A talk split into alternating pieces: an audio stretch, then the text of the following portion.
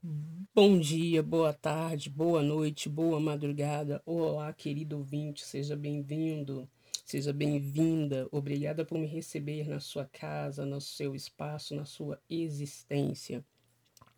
Estamos aqui para mais um podcast para a gente conversar. Esse é o Papo do Futuro. Eu sou Tatiana Rigueira e essa é a nossa forma de pensar no presente, num futuro diferente. Esse episódio é um dos episódios que eu vou fazer todos os meses, exclusivo e dedicado à mulher. Tá? Então, todo mês vai ter um episódio durante um, algum tempo exclusivo e dedicado à mulher. É, esse episódio especificamente, ele tem esse nome, dedicado à mulher. E eu quero trabalhar, quero pensar um pouco, refletir com você, meu autor, minha autora, é, algumas condições que é, eu vejo diante da necessidade que as mulheres precisam ouvir. Ah, é um episódio todo dedicado à mulher, mas é só para a mulher ouvir? Não, não é só para a mulher ouvir. É para a mulher e é para o homem ouvir.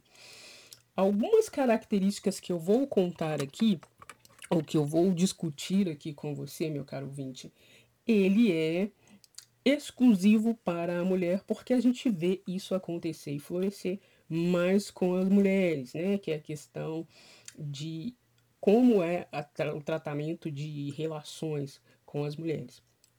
Mas as características que eu vou apontar, elas também têm a ver com o contrário. Pode existir mulheres que tenham as mesmas características que eu vou falar aqui e que trate alguns homens nessa situação, né?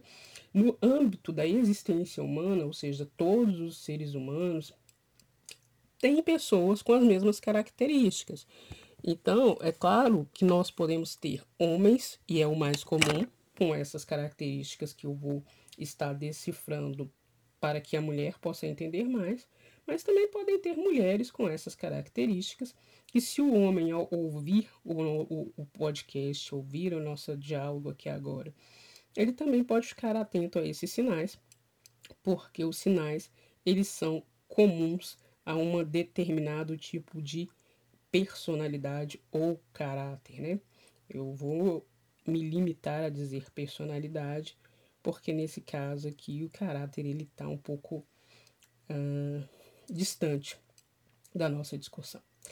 Então, o que, que a gente vai falar, o que, que a gente vai refletir nesse nosso episódio? Primeiro contexto é a mulher. Né? Esse discurso que a gente tem ouvido, não só aqui no Brasil, mas no mundo inteiro. Quem é a mulher? A mulher pode o que? A mulher não pode o que? Qual é o lugar da mulher? Bom, primeira coisa que a gente precisa entender é que eu vou usar alguns nomes para gente para ficar mais claro, né? Quem é essa mulher? Essa mulher ela vai ter sempre um nome, que é aquilo que identifica ela. Né? Então eu vou pegar aqui uh, um exemplo qualquer, né? A sei lá, Margarida ou a Keila ou a Carla, enfim, qualquer mulher. Esses nomes são nomes aleatórios que estão vindo na minha mente que eu estou citando para que você, ouvinte, consiga compartilhar um pouco mais comigo essa ideia, para que você entenda o que, que eu quero dizer nesse contexto, nessa reflexão aqui. Quem é essa mulher? Essa mulher é uma mulher com nome, uma história e perspectivas. O que, que ela pode? Ela pode aquilo que ela quiser. Né? Ah, mas esse, essa frase é clichê. Ela é clichê se você ainda não entendeu. Não é que a mulher pode fazer o que ela quiser num contexto de desrespeitá-la. Né? Eu acho que a sociedade, acho não, tenho certeza, nós estamos numa discussão linda sobre o que cabe e o que não cabe à mulher, e a fala maior é: ela faz o que ela quiser, mas ela faz o que ela quiser desde que aquilo não vá desrespeitá-la. Né? Desde aquilo que não vá diminuir a sua dignidade humana primeiro e depois dignidade sexual de quanto mulher. Nesse contexto, é, antes de eu discutir quem é a mulher, eu preciso discutir como é que essa mulher foi educada. Né? Porque às vezes eu estou ensinando, ou eu estou dizendo que a mulher pode tudo, que a mulher é isso, que a mulher é aquilo, mas eu estou esquecendo que a nossa sociedade ela não é a nossa sociedade exclusivamente brasileira. E essa característica ela se reflete em várias partes do mundo, mas eu vou falar da nossa sociedade brasileira porque é onde eu tenho a maior percepção dessas coisas. Essas características elas é, são bastante peculiares. Qual é a primeira característica? Como se educa essa mulher? Não edu nós não educamos a mulher para que ela tenha autoestima. Nós não educamos a mulher para que ela saiba a verdade. Vou dar alguns exemplos, meu querido ouvinte, para que você entenda. Nós ensinamos a mulher que ela quer ser princesa, que ela quer ser submissa, que ela precisa ter casinha, que ela precisa estar para ser feliz, ela precisa estar num conto de fadas. Bom, isso é, é dito para criança, para mulher, né, para menina, que isso é um conto que um conto de fadas é bonito, né? Haja vista Branca de Neve, haja vista todos os outros casos aí de contos de fadas, de contos onde a mulher desenvolve um papel que é salvo. Há algum problema nisso? Nenhum. Desde que a criança ela seja educada uh, de forma com a sua capacidade de compreensão a entender que uma fábula é uma fábula e que uma existência é uma existência.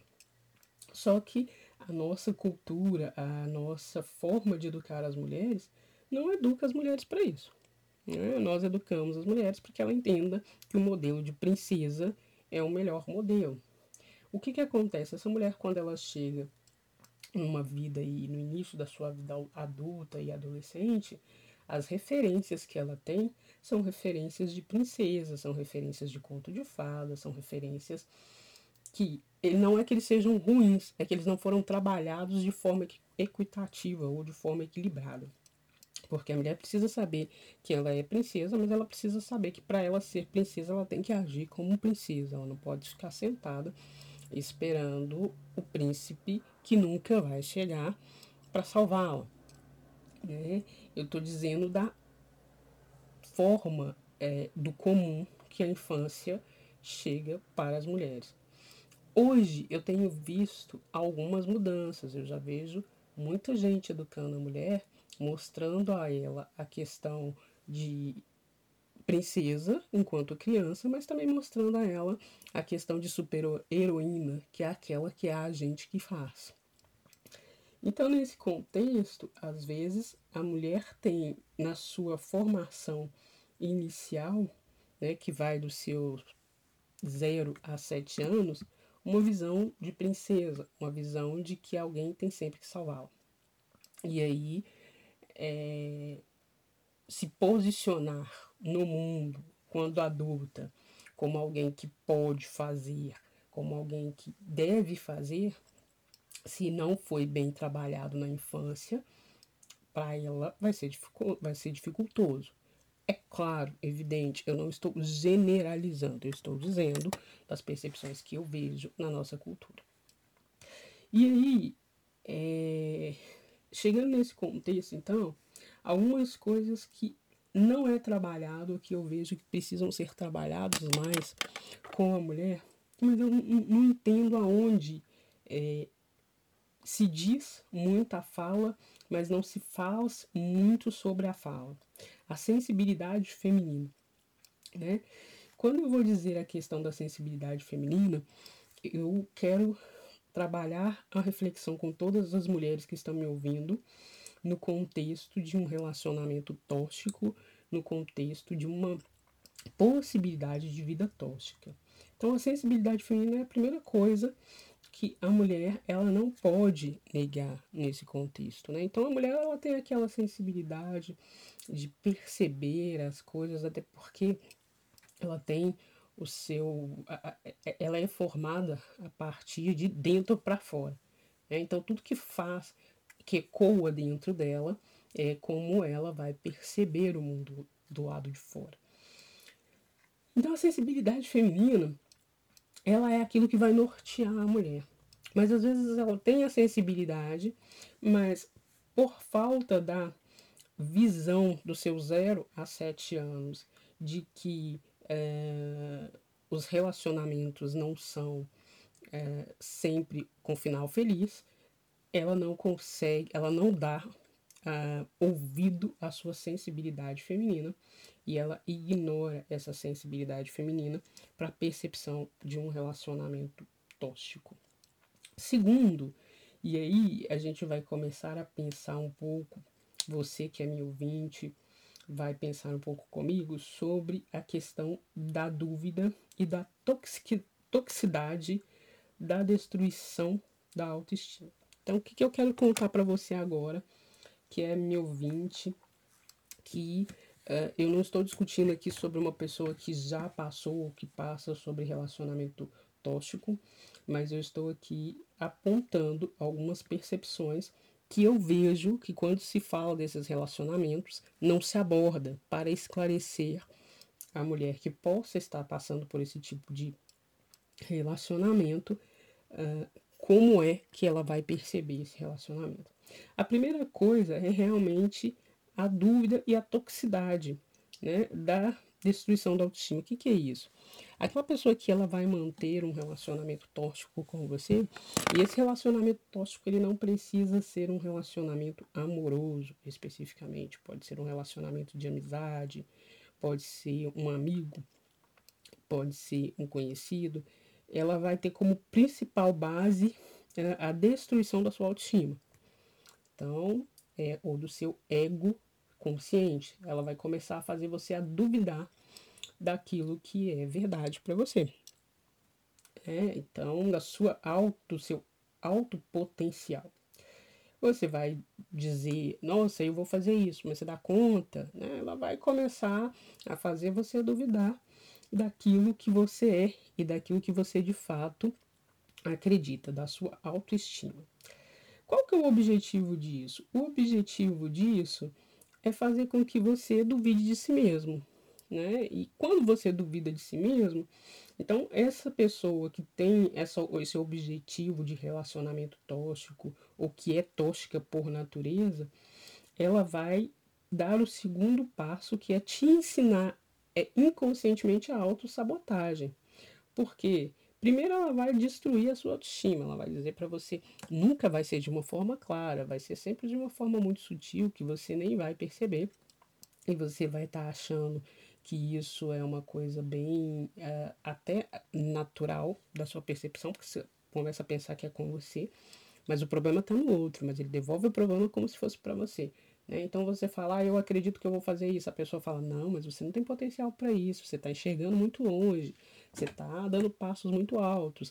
Mas a pessoa que ela tem, é, ela quer manter um relacionamento abusivo, ela tem um tom de voz convencedor.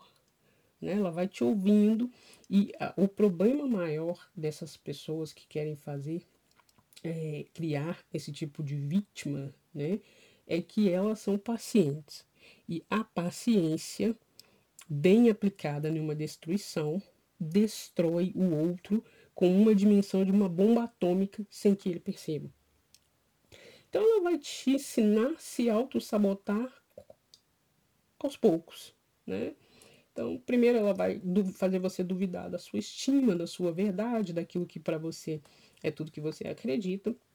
Depois ela vai começar a te ensinar é, calmamente a autossabotagem. Né?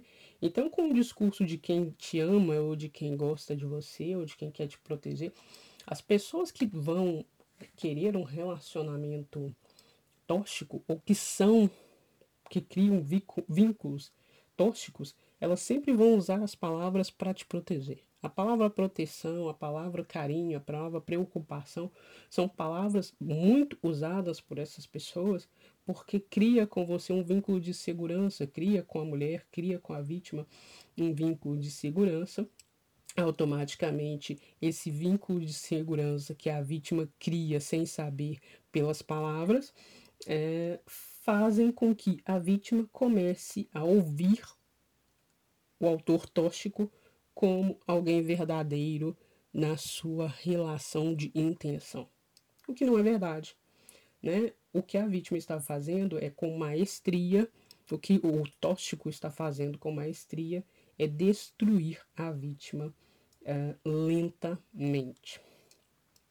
Depois, é a questão da, de que essa pessoa, né, essa pessoa tóxica, ela não tem moral, né? O que, que é não ter moral? Ela não tem valor moral, ela não tem percepção do outro, percepção da dor do outro, percepção da estima do outro. Ela tem um objetivo, e o objetivo dela é destruir a sua vítima.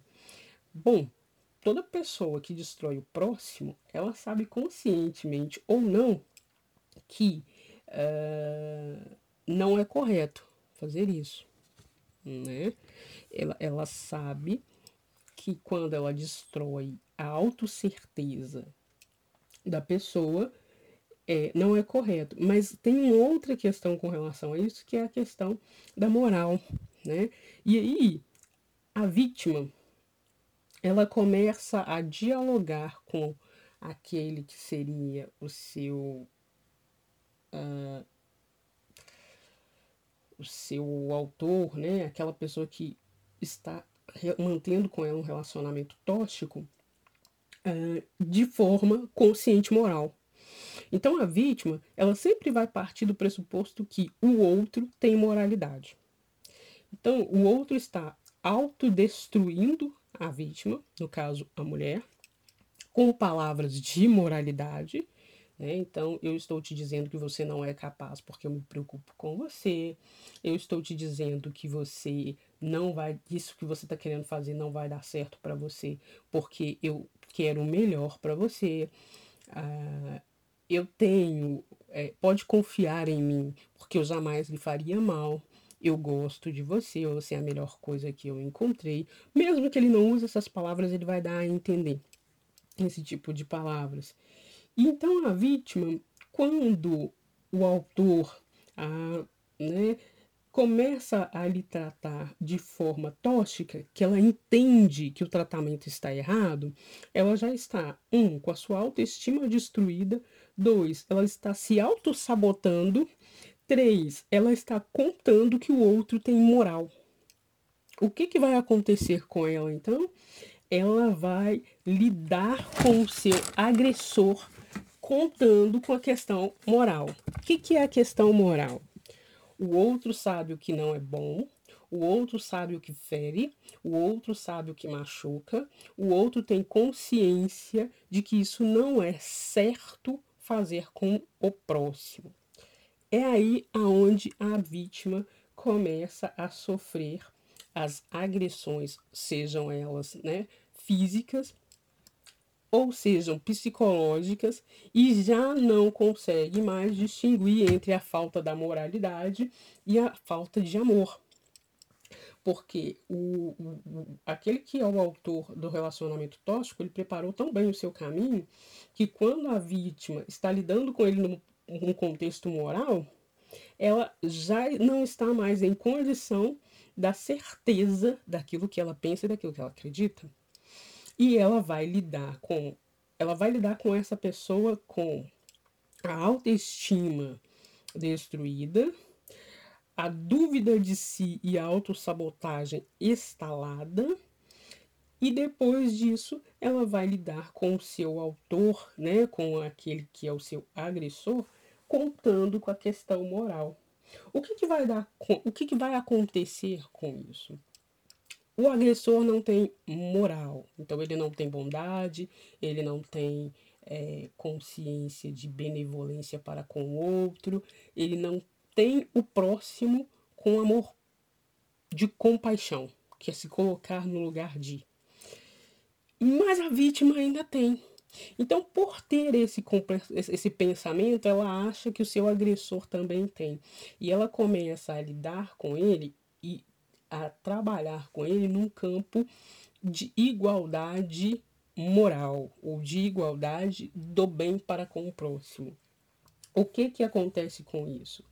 O agressor ataca a vítima, a vítima responde com igualdade moral ela é desarmada porque ela já não tem mais autoestima, ela já se auto-sabota, ela já duvida da sua verdade e o agressor coloca para ela que ela está enxergando as coisas erradas.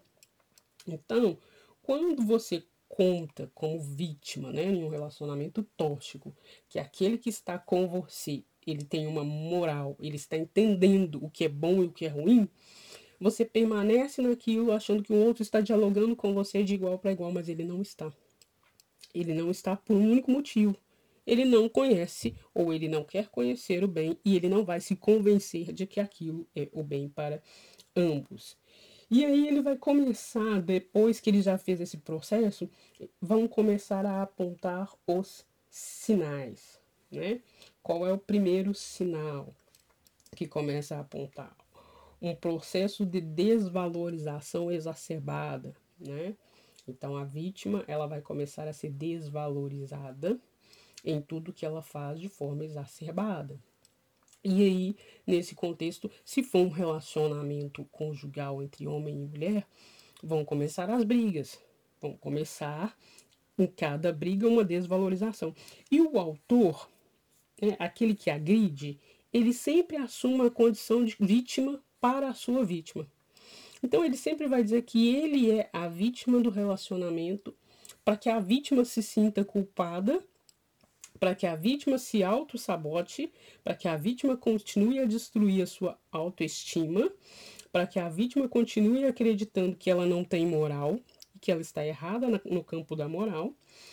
E aí vai, sim, vai surgir a dor plena da destruição e da desvalorização total.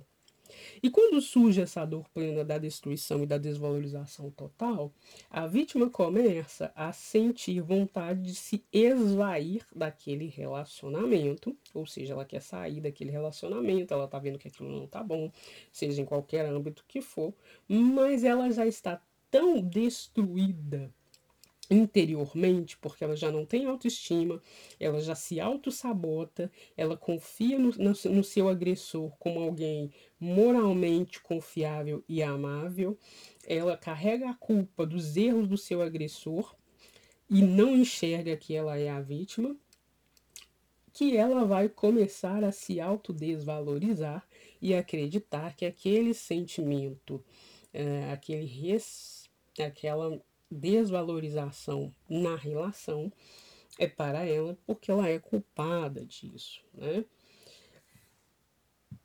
Então ela vai criar uma dor letal.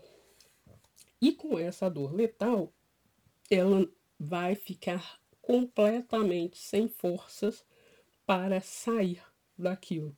Ela quer sair, ela vê que ela não pode ficar ali, ela sente que está machucando a ela, mas ela já não tem mais autoestima para se posicionar dentro de si própria e acreditar que ela é a vítima, ela já, já auto se sabota, né? Ou seja, aquilo que ela acredita, aquilo que ela vê como possibilidade, aquilo que ela vê como algo que ela pode fazer, ela já auto se sabota e ela ainda assim continua trabalhando no campo da moral, no, no campo de que o outro sabe e vai entender que isso é errado que não se pode fazer isso com o próximo.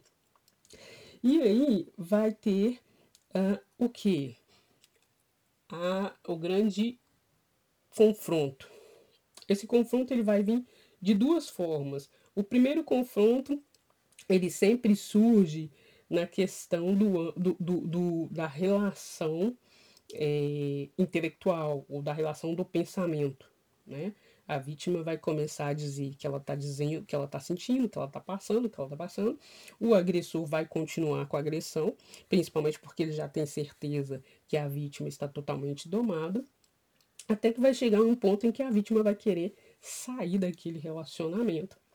E aí vão acontecer algumas coisas. Primeiro é que o agressor, dependendo da situação do agressor, ele vai começar a querer matá-lo. Né? Ele vai querer tomar posse daquela vítima, porque a vítima, ela agora descobriu, pela sua ferida que está muito grande, que ela não quer mais ficar ali.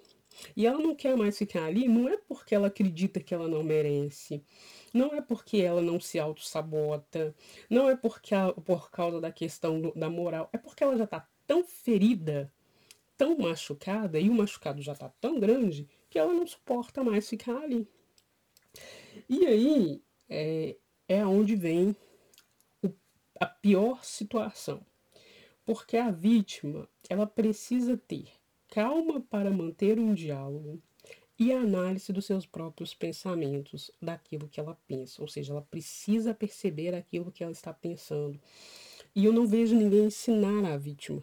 Ninguém diz isso uh, publicamente. Talvez seja eu que não consigo enxergar todas as notícias do mundo e tem alguém em algum lugar do mundo falando isso, mas eu não consigo ver isso. É preciso dizer às mulheres que estão em qualquer, em qualquer é, relacionamento tóxico, né? Ou seja, é preciso dizer o que, que é um relacionamento tóxico, como eu estou destrinchando, como eu estou falando aqui agora, para que a pessoa, quando ela veja um relacionamento tóxico, ela saiba identificar as características. Né? Então, a primeira característica que é importante para que uma pessoa que comece. É, ela já, você está me ouvindo aqui, ouvinte. Se você conhece alguém nessa situação, a primeira coisa que você precisa dizer a essa pessoa é que ela precisa ter calma no seu próprio diálogo interior.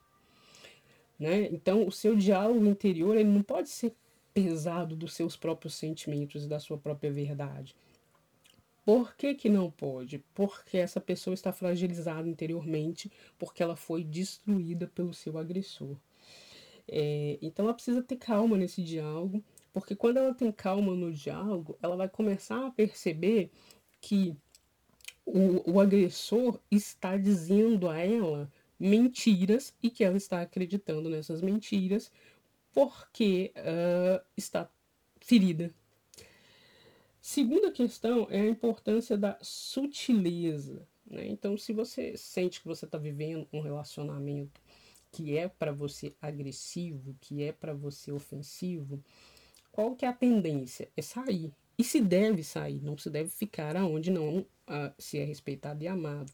Mas existe uma coisa da necessidade da sutileza. Né? O que, que é sutileza? É fazer as coisas de forma devagar. Não é devagar no contexto de ficar. Por exemplo, se uh, o meu agressor ameaçou a minha vida de morte, eu não tenho que esperar a segunda ameaça. A primeira ameaça já é um motivo para mim sair de perto dele. É, não, não existe uma segunda ameaça. Mas, por outro lado, se você está desconfiada, você precisa fazer as coisas com sutileza com calma, para sair, uh, porque o agressor, aquela pessoa que mantém esse relacionamento tóxico com você, ela está com uma sede de poder e o poder dela é sobre você. Se você sai de uma forma abrupta, né, dentro de você mesmo e uh, coloca isso pro agressor com contexto moral, ele vai se cegar ainda mais atrás de você. Ah, então vamos a alguns exemplos. Você saiu de casa por uma ameaça de morte e o agressor está dizendo para você que você tem que voltar para ele, que ele gosta de você, que se você não for dele você não vai ser de mais ninguém. E aí é nesse momento que a resposta para o agressor é sim, não, é sempre não. Não tem que dizer mais do que isso. Por que, que não tem que dizer mais do que isso? Porque o agressor não entende nada no contexto da moral. Então, no contexto do que é certo, do que é errado, ele agora só está entendendo uma coisa: ele quer dominar a sua vítima. Então, quanto mais a vítima esclarece e explica, dá explicações ao agressor, mais vontade o agressor tem de correr e de lhe agredir. Segunda, é, próxima questão é a visão de fora. É muito importante que qualquer pessoa que esteja sentindo, né, principalmente a mulher, quando ela está sentindo que não está sendo bem tratada, que o homem não está sendo bom, que aquela relação não está sendo boa para ela, que ela procure alguém da sua confiança para pedir uma visão do lado de fora. Né? Quem é uma pessoa da minha confiança? Uma pessoa que tenha um relacionamento estável com outras pessoas. Então, se a minha melhor amiga tem um namorado, ou um amigo, ou um conhecido com quem ela tem um relacionamento tóxico, essa pessoa não é a pessoa certa com quem eu posso uh, pedir para me dar uma visão. Porque ela está, com certeza, no mesmo caso que eu. Agora, se é uma pessoa com quem eu vejo que ela tem um relacionamento estável, por exemplo, ela tem uma boa amizade com as outras pessoas, não só comigo, porque a amizade comigo só não conta, ela precisa ter um círculo de amizades que sejam estáveis para que eu possa confiar nessa pessoa, né? Então essa pessoa tem amigos, ela, ela tem estabilidade de relacionamento bom com primo, cunhado, tio, mãe, filho, comigo, com outro amigo. Essa pessoa é uma pessoa que eu posso chegar para ela e dizer, olha, é, tá acontecendo isso. E como que você vê? Se essa pessoa ela tem esse laço de relacionamento estável, né? Você vê que ela cada hora ela não vive brigando com todo mundo. As pessoas gostam dela, as pessoas é, simpatizam com ela. Essa pessoa pode te dizer uh, uma visão que possa te ajudar a enxergar a situação de uma forma diferente. Por quê? Porque essa pessoa está em um relacionamento, em relacionamentos estáveis, então ela tem amor de relacionamentos, ela tem estrutura de relacionamentos para te dizer, olha, esse relacionamento tá com essa e com essa, com esse problema. Mas não tem como eu me, me, me pedir a visão de alguém de fora que não tem uma, uma estabilidade de relacionamento. E a última questão, que na minha opinião é a mais importante, mas ela só vai vir depois de toda essa elucidação, é a questão da coragem não abafar a coragem, né? A, a coragem para pedir a ajuda da visão de alguém. Essa pessoa de fora também pode ser um psicólogo? Pode, pode ser um psicólogo que seja da sua confiança, né? Porque pode ser uma, uma pessoa de terapia que seja da sua confiança. Hum, mas a coragem, voltando ao tema da coragem, ela é extremamente importante nessa situação, né?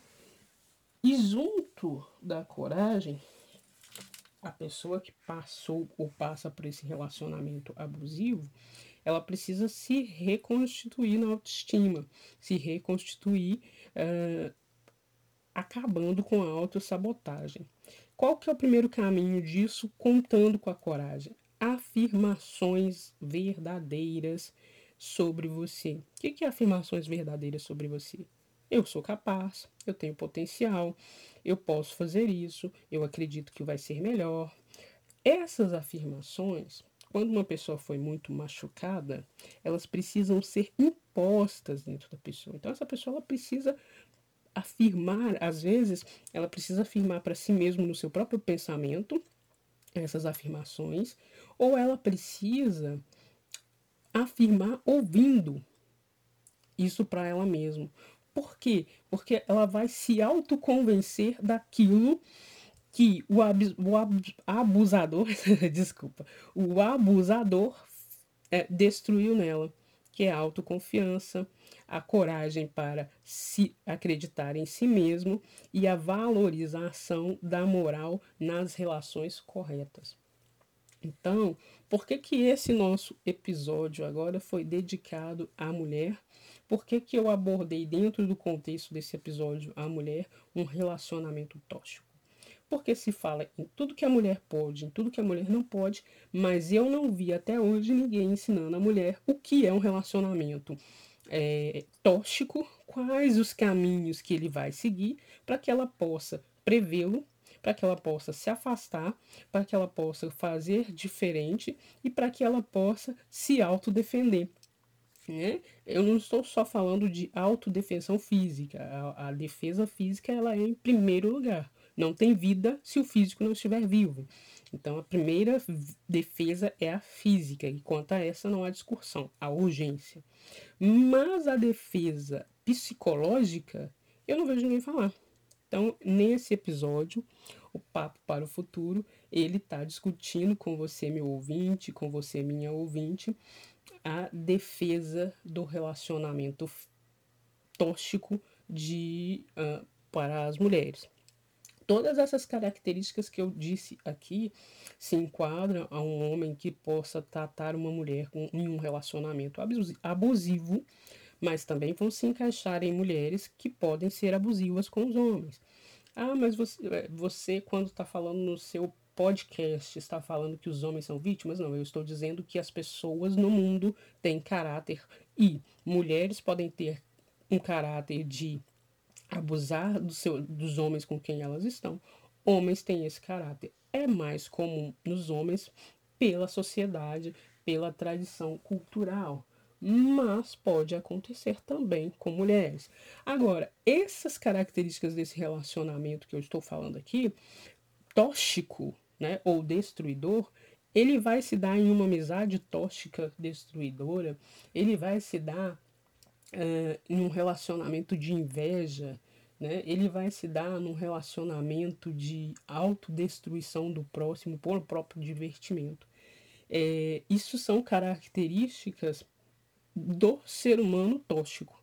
Né? Eu, eu, estudei para falar sobre isso e as coisas que eu estudei dentro dos livros, dentro das pesquisas de comportamento que eu fiz, uh, me fizeram, me mostraram claramente que essas características tóxicas elas são mais comuns em cima das mulheres, mais vistas em cima das mulheres, mas a pessoa com a personalidade tóxica, ela vai ter, se não todas as características que eu estou falando aqui, pelo menos a maior parte delas, né? Um forte abraço para você, meu ouvinte. Obrigado por me ouvir. Obrigado por estar me escutando. E vamos que vamos para o próximo episódio. Eu sou a Tatiana Rigueira e esse é o Papo com o Futuro. Forte abraço, até o próximo episódio.